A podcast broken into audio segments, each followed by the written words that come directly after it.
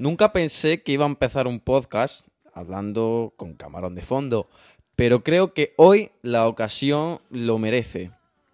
Bueno, para que no vamos a engañar, estaba deseando de hacerlo. Venga, dale, camarón.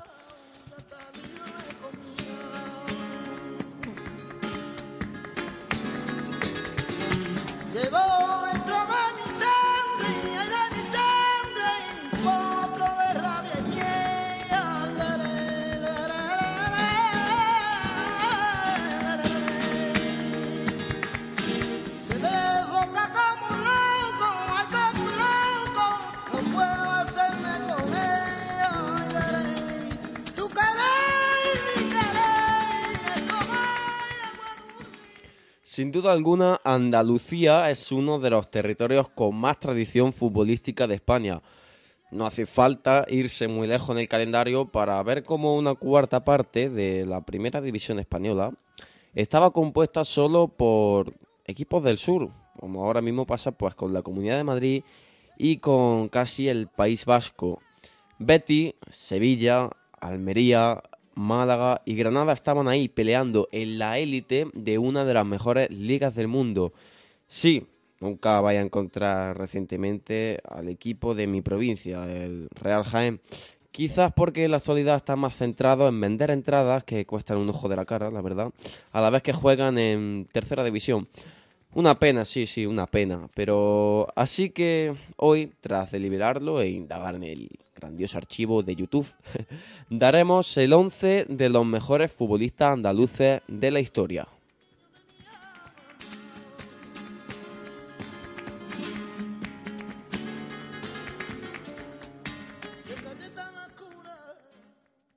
¿Y quién defenderá nuestro 11 bajo palo? Para buscar a este histórico guardameta tenemos que ir a la provincia de la ciudad califal, Córdoba. Aquí, en 1946, nace Don Miguel Reina, una figura esencial para comprender la competición española, su historia. Don Miguel era un porterazo y bueno, empezó, pasó sus dos primeras temporadas como profesional en las filas de su Córdoba y como era costumbre en la época, emigró a Cataluña para vestirse la camiseta blaugrana.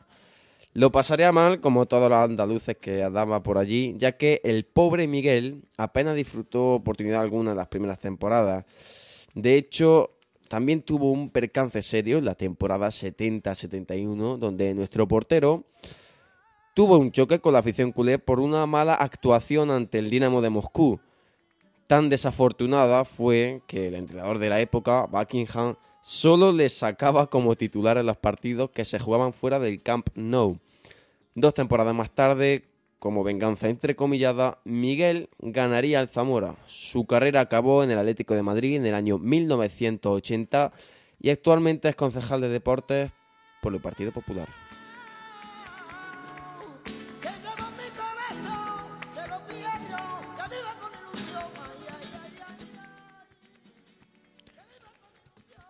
Pasamos a nuestra defensa donde vamos a poner a tres centrales para ser más modernos.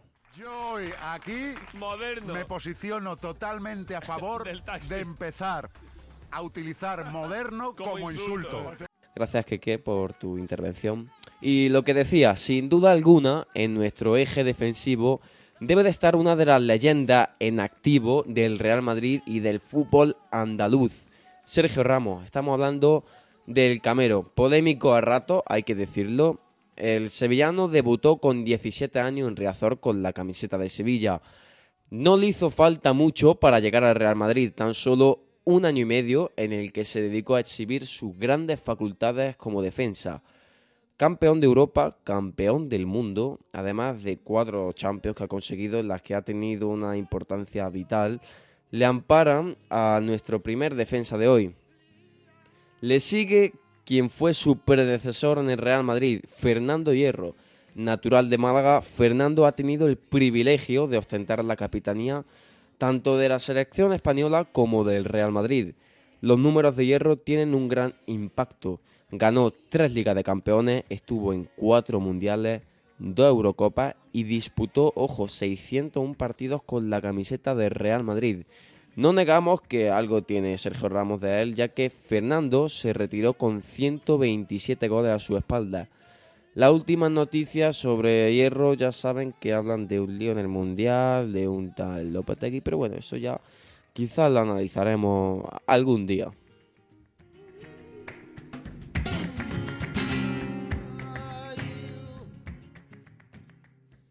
Y nuestra defensa se completa con un jugador que no nació en Andalucía, sino en Almendralejo, tierra de la Extremadura Unión Deportiva. Sin embargo, su padre, a los pocos días, consciente de lo bonito que es vivir en esta tierra, trasladó a la familia a Sevilla.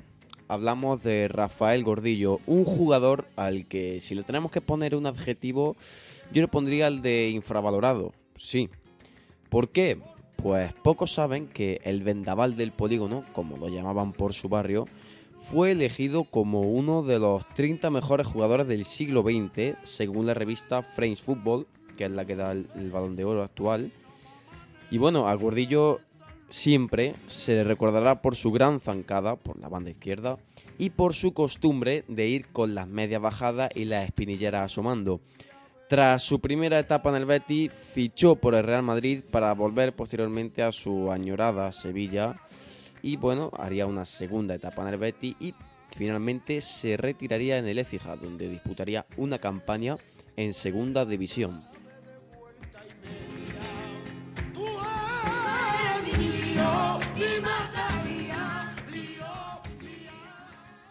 Nuestro centro del campo comienza a completarse con Carlos Marchena como mediocentro defensivo.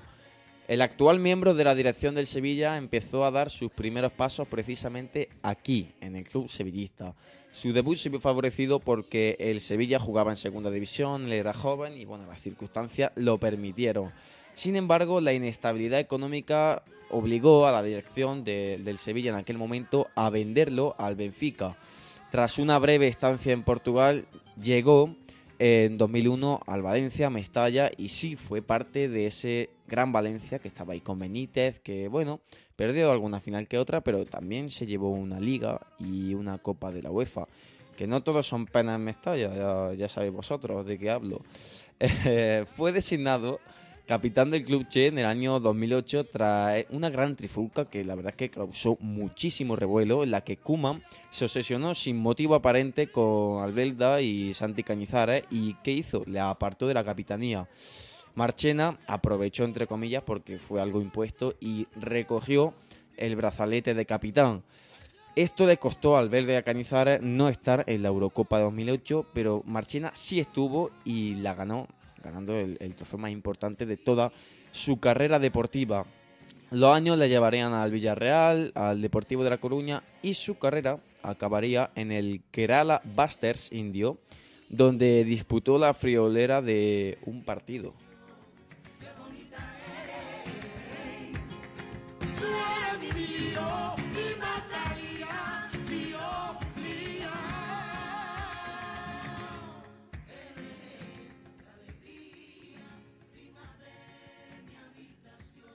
Entra a nuestro once también Joaquín Sánchez.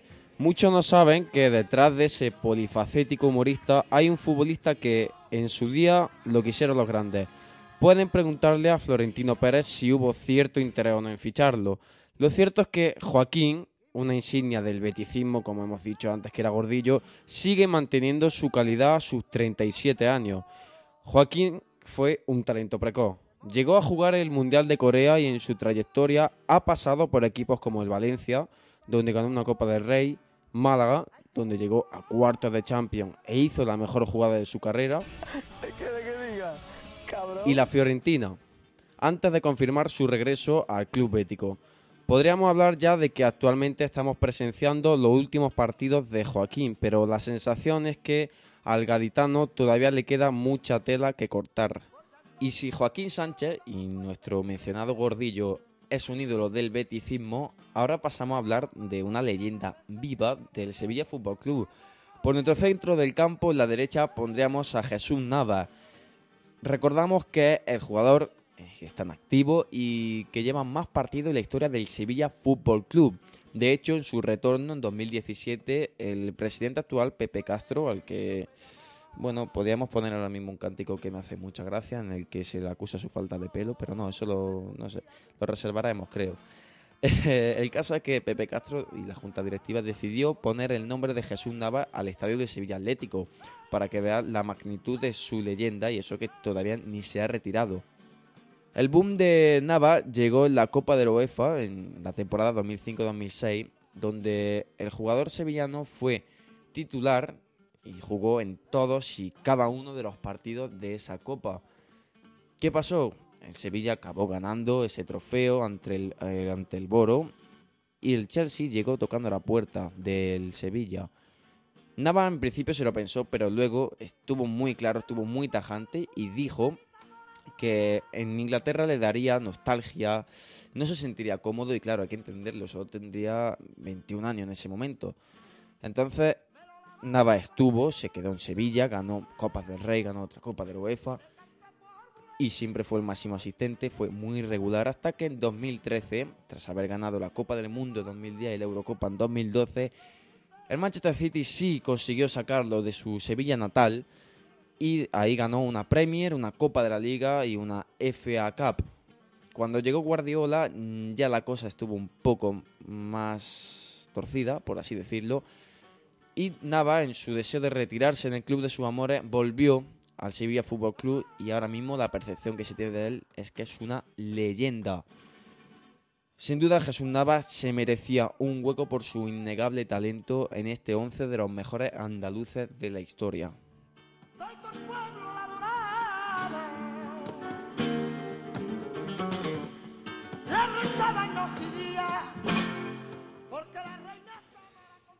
Detrás de los puntas, para cerrar este centro del campo, vamos a poner a Isco Alarcón. Sí, ya hemos hablado de él en este podcast, de hecho le dedicamos un episodio íntegro para analizar su mala situación en el Real Madrid. Han pasado dos meses, esta situación no ha mejorado, en mi opinión. Pero bueno, hoy vamos a hablar de su historia y es que debutó como profesional vistiendo la elástica del Valencia en el 2010-2011. El G. Caltani se percató de la calidad que hay de aquí y lo rescató para el Málaga, donde estaría dos temporadas estuvo en ese equipo en el que se clasificó a Champions. De hecho, la primera temporada él fue clave para conseguir esa clasificación. Y uno de los mayores logros, aparte de esa llegada a la Champions, fue ese galardón que obtuvo como mejor jugador joven de Europa. Luego, ya de la mano de Pellegrini en esta Champions, llegaron a cuartos de final, fueron eliminados injustamente por el Borussia Dortmund y en estas grandes actuaciones, junto con el gran sub-21 que hizo, que de hecho ganó, pues tuvo dos consecuencias Isco. La primera es que Altani, cuando ya se iba a ir, quiso retirarle el dorsal, eh, pero la Liga de Fútbol Profesional dijo que no. Y por otra parte, Real Madrid y Manchester City se pelearon por él en ese verano de 2013. Finalmente, como todos sabemos, acabó en el Real Madrid, desde ese verano y bueno, ha conseguido cuatro Champions League, al igual que Ramos es una barbaridad. ¿Qué podemos decir de Isco ahora? Mm, la verdad es que va a ser muy protagonista de aquí a, verano o de aquí a final de verano, tristemente por sus rumores sobre su posible salida o sobre su posible permanencia en el Real Madrid. Es triste, pero es lo que vamos a tener a partir de ahora con Isco, señores. Así que cerramos este centro del campo y arriba nos vamos con tres leyendas andaluzas que son Juanito, Kiko Narváez y Diego Tristán.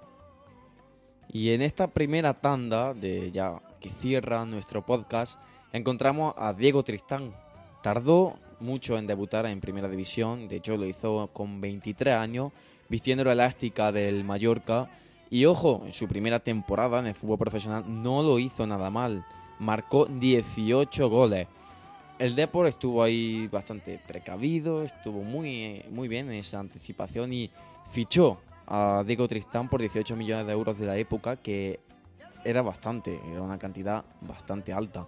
Su primera temporada no dejó indiferente a nadie, de hecho consiguió la Supercopa contra el Español y un subcampeonato Liga, pero sin duda alguna lo mejor estaba por llegar.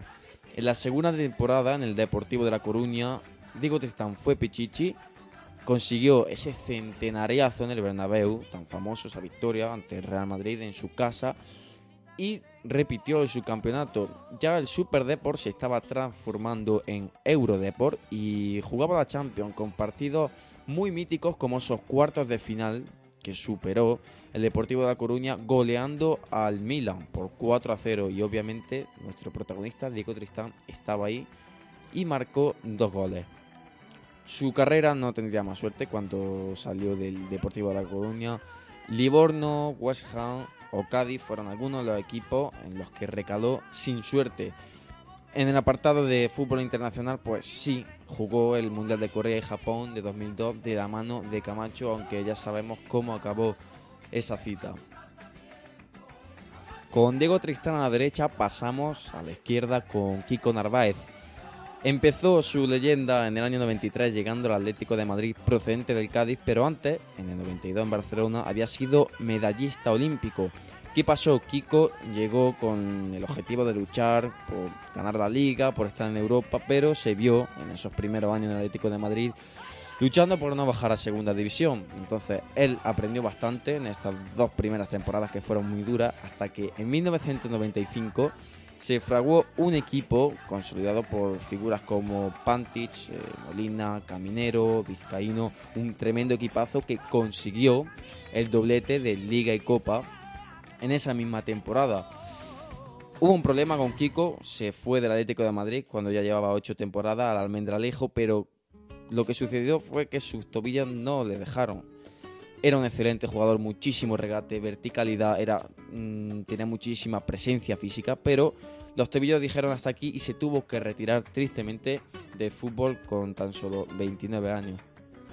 Y de una leyenda del Atlético de Madrid pasamos a otra, pero del Real Madrid. Hablamos de Juan Gómez Juanito, un ídolo en Concha Espina que estuvo en varios equipos antes de estar en el Real Madrid.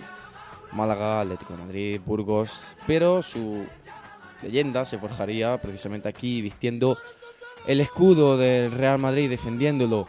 ¿Por qué? Porque Juanito, vale, tenía unas actitudes, unas capacidades dentro del campo que eran asombrosas, tenía muchísima velocidad, muchísimo desborde, tenía mucho gol, pero pasaría a la historia como un jugador de vestuario que creaba equipo y sobre todo fue el que enarboló el espíritu de la remontada. Recordamos que la frase 90 minutos en el Bernabéu son muy largos, es de su autoría. Entonces hay que entender también que el Madrid por su época está pasando una mala racha. De hecho, no ganaría una Copa de Europa hasta el año 1998 y desde el 66. Entonces Juanito servía para reanimar esa decadencia europea, por así llamarla, porque el Madrid durante los 10 años que estuvo Juanito solo ganó dos Copas de la UEFA.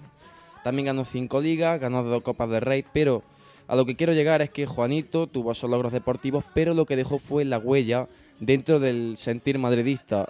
Recordamos que en cada partido, en el minuto 7, todo el Bernabéu, o al menos gran parte, canta siempre Illa, Illa, Illa, Juanito, maravilla. Entonces, por mucho que ganara, lo que más se lleva Juanito, que falleció en el año 1992 en un fatídico accidente de coche. Lo que más se lleva Juanito es esta trascendencia, este cariño del madridismo. Y así cerramos nuestro podcast, este episodio especial, podríamos decirle, introduciendo este nuevo formato. Espero que lo hayáis disfrutado. Muchísimas gracias a los que habéis llegado hasta aquí y como siempre os invito a seguirme en las redes arroba fútbol tanto en Twitter como en Instagram como en Facebook. Lo dicho, muchísimas gracias y nos vemos en el próximo episodio.